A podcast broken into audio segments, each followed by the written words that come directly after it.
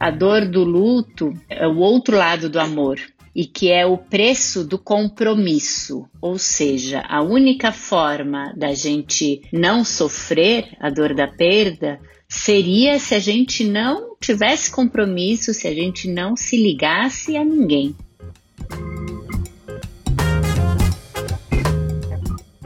Esta semana na Gama o tema é dor. E aqui no podcast da semana eu entrevisto uma especialista na dor da perda, no luto, um tema ainda mais presente nesses tempos de pandemia. A psicóloga Valéria Albrit Tinoco é cofundadora, professora e supervisora do Quatro Estações, um instituto de psicologia focado nas chamadas vivências de rompimento.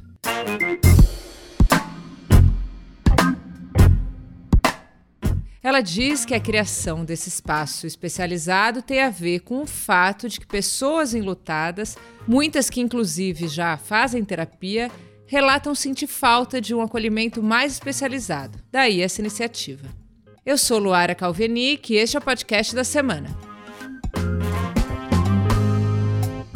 Valéria, essa semana na Gama a gente fala do tema dor e com você eu gostaria de falar sobre a dor da perda de alguém querido ali, né? Qual a particularidade dessa dor em especial? Queria te ouvir sobre isso.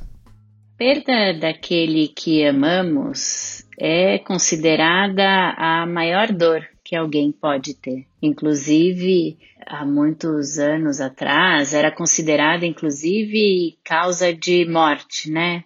Amor, o coração partido, né? Existia falar isso, morreu de coração partido, porque a ausência daquele que a gente ama faz uh, com que a gente não se reconheça no mundo, né? Num primeiro momento e, e o processo de luto justamente é esse processo de aprender a viver nesse mundo desse jeito que é desconhecido, né, até aquele momento.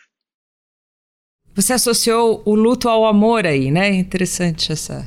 Se puder falar um pouco mais sobre isso.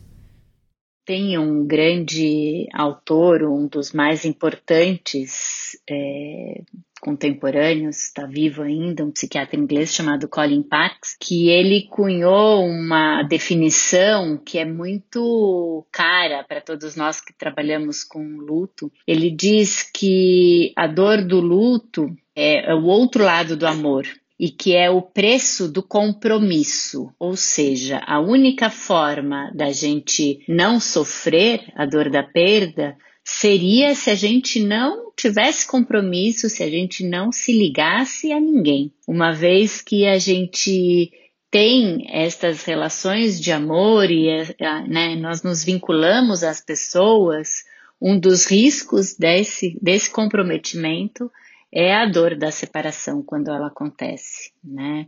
Então, uh, o luto é considerado esse custo, né? Ele, ele fala essa frase: o luto é o custo do compromisso.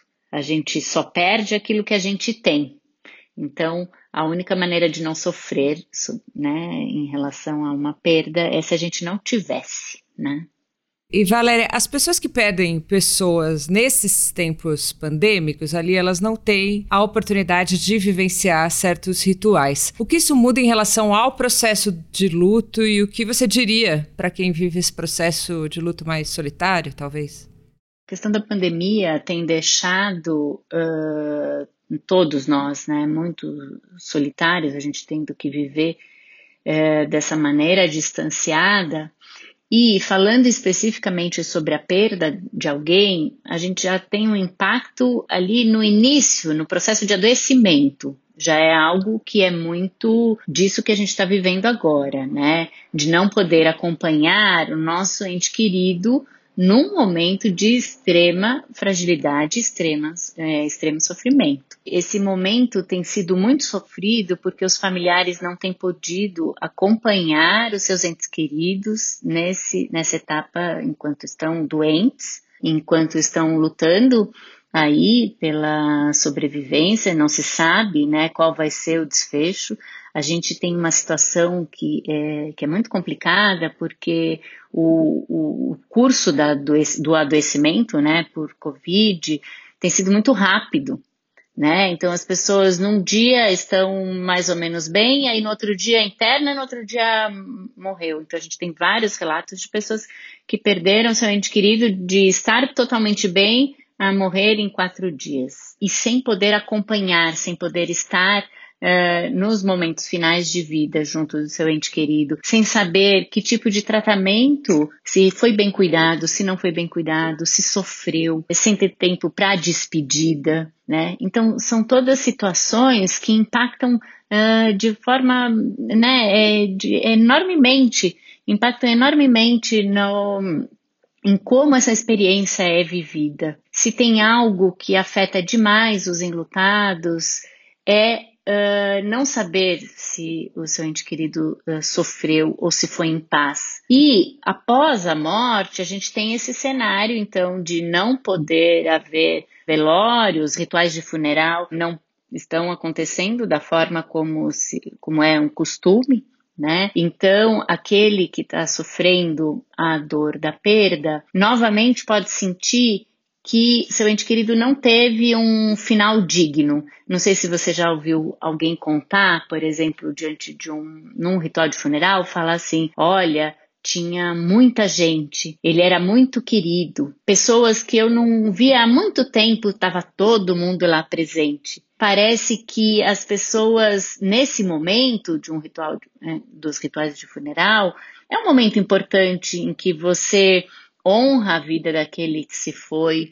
Uh, e isso não pode ser não pode ser visto, né? Então eu atendi algumas pessoas que, que perderam seus entes queridos e falaram: eu não consegui dar um enterro digno para o meu pai, né? Porque foi de uma maneira né, sentida como muito fria, muito rápida, que não deu tempo para se despedir das pessoas queridas. E também tem o fator de que é nesse momento em que se recebe o apoio da comunidade, dos familiares, das pessoas queridas, e isso também não está acontecendo. Eu já vi gente falando: nossa, parece que aquilo não aconteceu, porque participar dos rituais de funeral ajuda a essa compreensão de que aquilo aconteceu mesmo, por exemplo.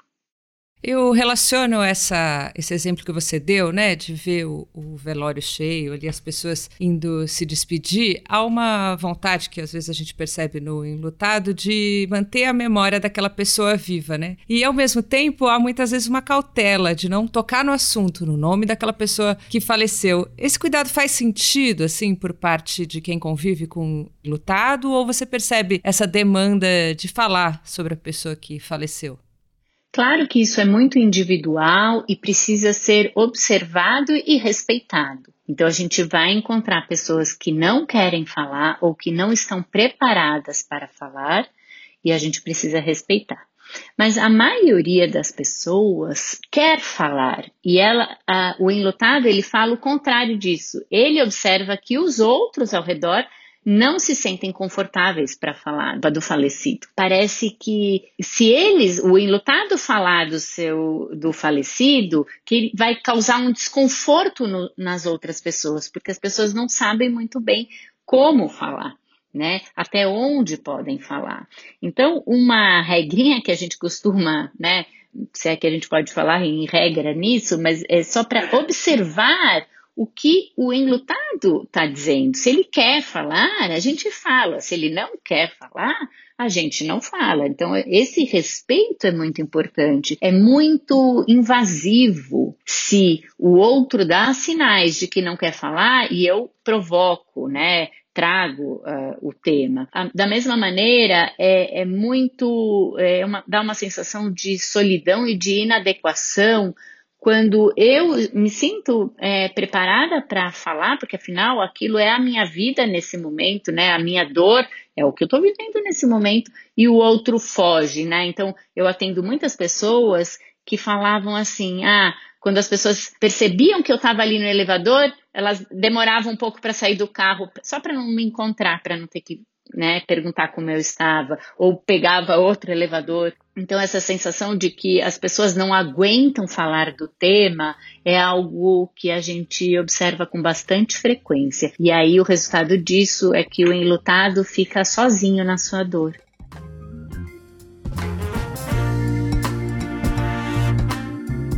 E aí a gente entra no tema do acolhimento, né? Dessa pessoa que vivencia o luto. O que dizer e o que não dizer para quem acabou de perder uma pessoa especial ali? Sabe, Luara, a lista do que não dizer, ela é bem maior. E não dizer a coisa errada já já tá de bom tamanho, sabe?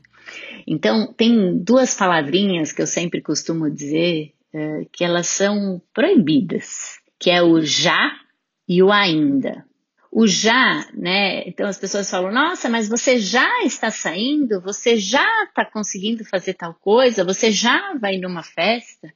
Ou o contrário, você ainda não está pronta para fazer tal coisa, você ainda não, não quer sair com a gente, né?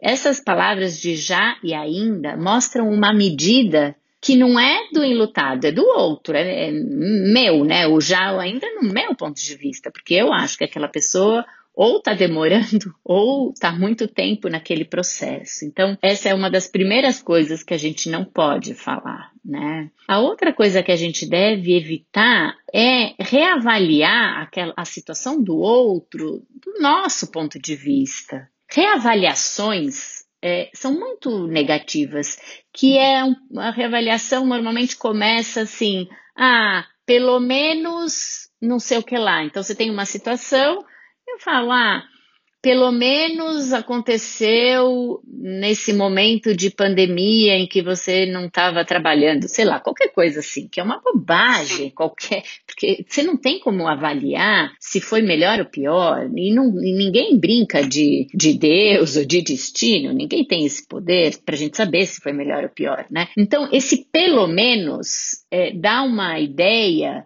é, de que foi melhor, ser da maneira como foi. E para o enlutado, aquilo que ele está vivendo não é, não foi melhor de nada, está muito ruim. Então, por exemplo, as pessoas falam, ah, né, na perda de um, de um cônjuge, ah, pelo menos vocês não tinham filhos. Isso, né? Porque a gente pode pensar, ah, perdeu, mas aí já pensou ficar sozinho para cuidar de uma criança? Ou como seria uma, um filho não ter o pai? Mas isso é terrível, porque junto com aquela pessoa que morreu, a gente não sabe, pode inclusive ter ido junto o sonho de ter um filho. Para algumas pessoas, ter um filho pode ser um fardo, na perda de um cônjuge. E para algumas pessoas, ter um filho é um bálsamo, é o que, que faz né, um pilar para se apoiar e, e, seguir. Então a gente não sabe, via de regra, né? A gente tem que pensar que a gente não sabe o que, que aquela perda representa na experiência do outro.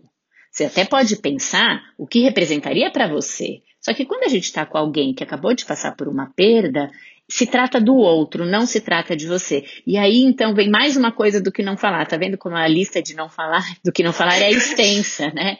Mais uma coisa é isso. É, é muito comum, Luara, as pessoas, quando é, contarem uma outra história em cima da história que está sendo vivida ali no momento. Então, alguém acaba de passar pela perda de um ente querido e eu começo a contar da minha história, quando eu perdi ou quando uma pessoa que eu conheço perdeu. E aí, é, a, o outro fica calado ouvindo a história que você tem a contar. Isso também, aquele momento não é sobre você, é sobre o outro, é sobre aquele que, uhum. que tá Essa também pode ser uma, uma regrinha, né? A gente, se a gente tem a necessidade também de falar, a gente vai falar para outra pessoa, num outro momento, né? Mas aquele momento em que você tá com alguém que acabou de perder uma pessoa, ou quando né, você tem um amigo que te procura para falar da experiência uh, que ela está vivendo, que ela está sentindo, escute a experiência do outro, não coloque a sua. A menos, obviamente, que essa pessoa pergunte, ou ela venha, né, falar, ah, você também passou por isso, como é que foi quando você passou? Então veja que aí é, é muito importante a gente escutar o que o outro está me pedindo. O outro até pode me pedir para que eu conte as minhas experiências. Ou o outro está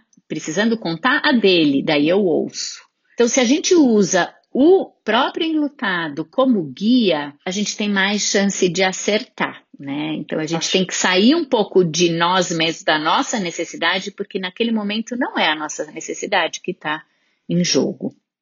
Você falou do já, do ainda e entrar na questão do tempo, né? Tempo, ele é capaz de, de melhorar a dor do luto ou a relação é totalmente outra ali? O tempo é uma questão importante se a gente pensar que a gente vai vivendo, né, ao longo do tempo. Então, tem o dia de hoje que a gente vive algumas coisas, amanhã a gente vai viver outras coisas. Então, nesse sentido, né, o tempo vai dando oportunidade para a gente é, ter tempo para, né, justamente para olhar para o que, que a gente está vivendo, né? Olhar para o que a gente está sentindo, é, ter tempo até para o sentir, né? Tem tempo ter tempo para pensar como eu vou seguir, como que eu vou resolver algumas pendências, quando tem coisas práticas, por exemplo, pra, para serem resolvidas, eu preciso de tempo para resolvê-las, né? Mas não é só o tempo que nos interessa aí, às vezes o tempo ele é muito relativo, então algumas pessoas podem levar menos tempo e outras pessoas mais tempo, e isso não, a gente não vai atrelar o tempo ao tamanho do sofrimento. Então, por exemplo, uma pessoa que tem muitos recursos internos, é uma pessoa que Uh, entende bem o que sente, que já passou por outras experiências, por exemplo, e aprendeu com elas. Pode ser que essa pessoa leve menos tempo para entender o que está acontecendo e quais são suas necessidades e, aí, e buscar ajuda, né? Então ela mais rapidamente resolve e, a, o seu luto, porque ela né, entendeu, buscou ajuda e, e processou né, esse, esse luto. Algumas pessoas levam tempo até para entender né, o que aconteceu, levam tempo para entender como aquela experiência as impactou, mais tempo ainda para entender se precisam de ajuda, para ter coragem de buscar ajuda. Esse, esse tempo pode se alargar muito. Aí a gente não vai dizer que o primeiro exemplo que eu dei, a pessoa sofreu menos, mas talvez ela tivesse mais recursos para lidar. Então, a questão do tempo, ela é mesmo relativa nesse caso. E algumas pessoas, não basta o tempo também, a gente tem que pensar, porque algumas pessoas, elas ficam cronicamente numa situação de sofrimento, uh, sem encontrar recursos internos e externos para lidar com essa experiência de dor, né? Tem algumas pessoas que, que ficam, né, cristalizadas, a gente costuma dizer, naquela experiência de, de não saber como viver sem seu ente querido, né? Daí, estas pessoas podem passar o tempo que for e elas ainda permanecerão anos, né? Anos depois, elas podem permanecer nesse mesmo estado cristalizado.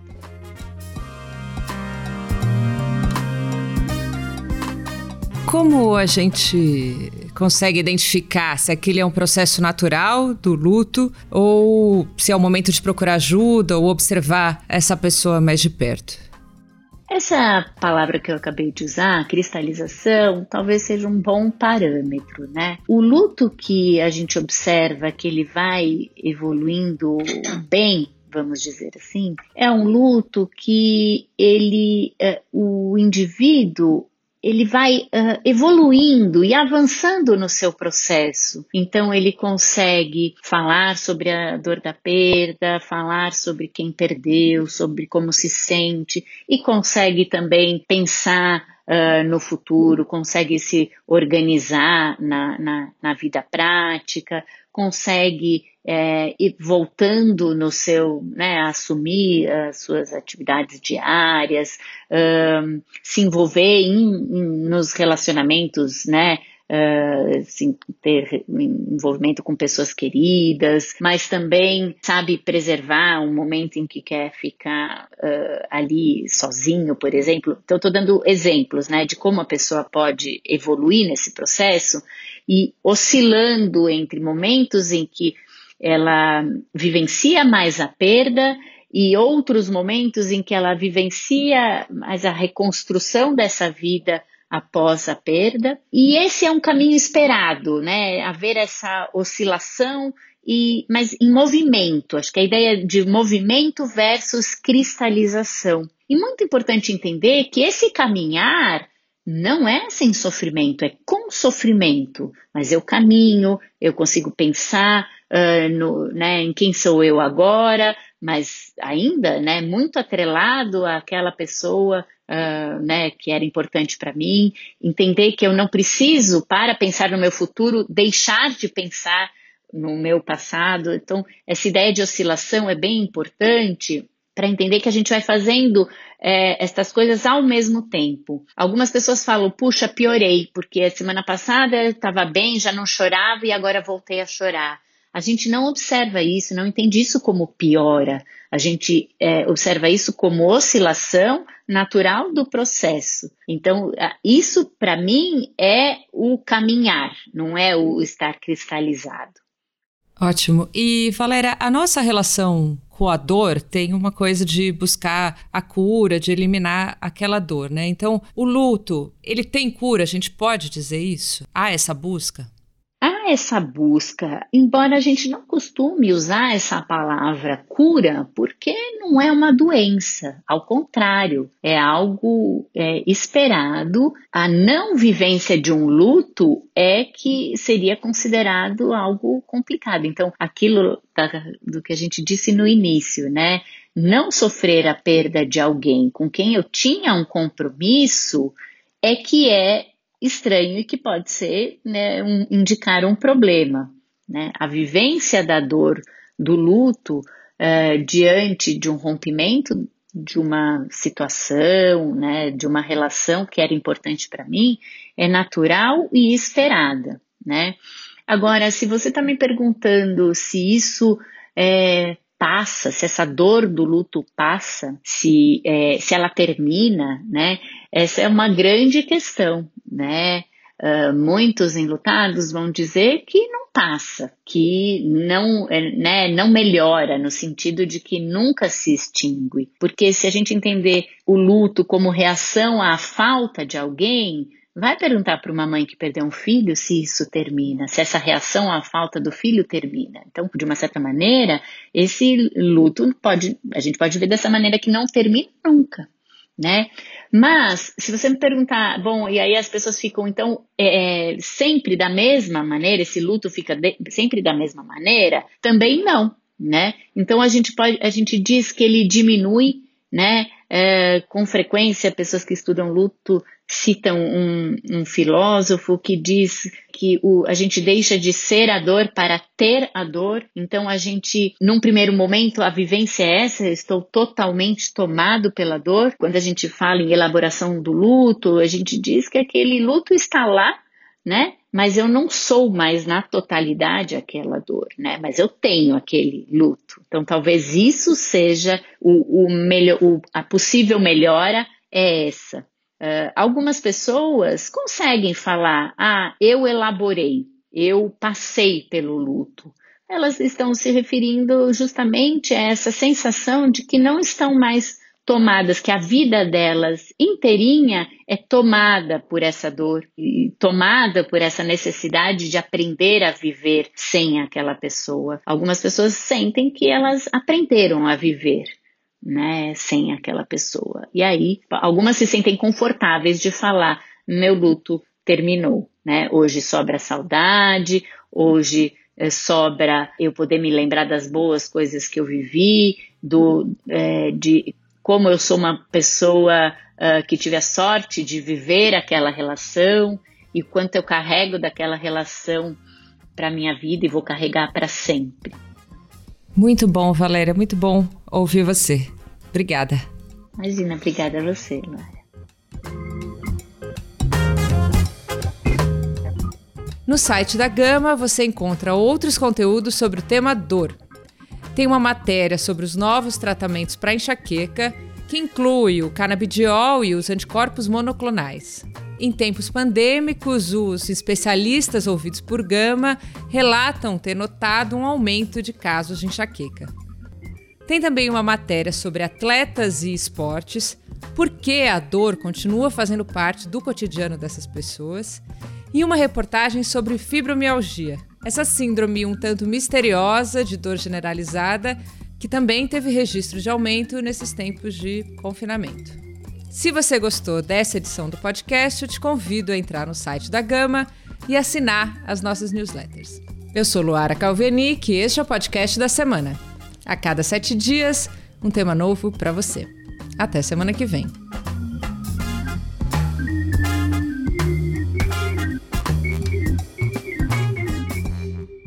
A edição de som é do Maurício Abate.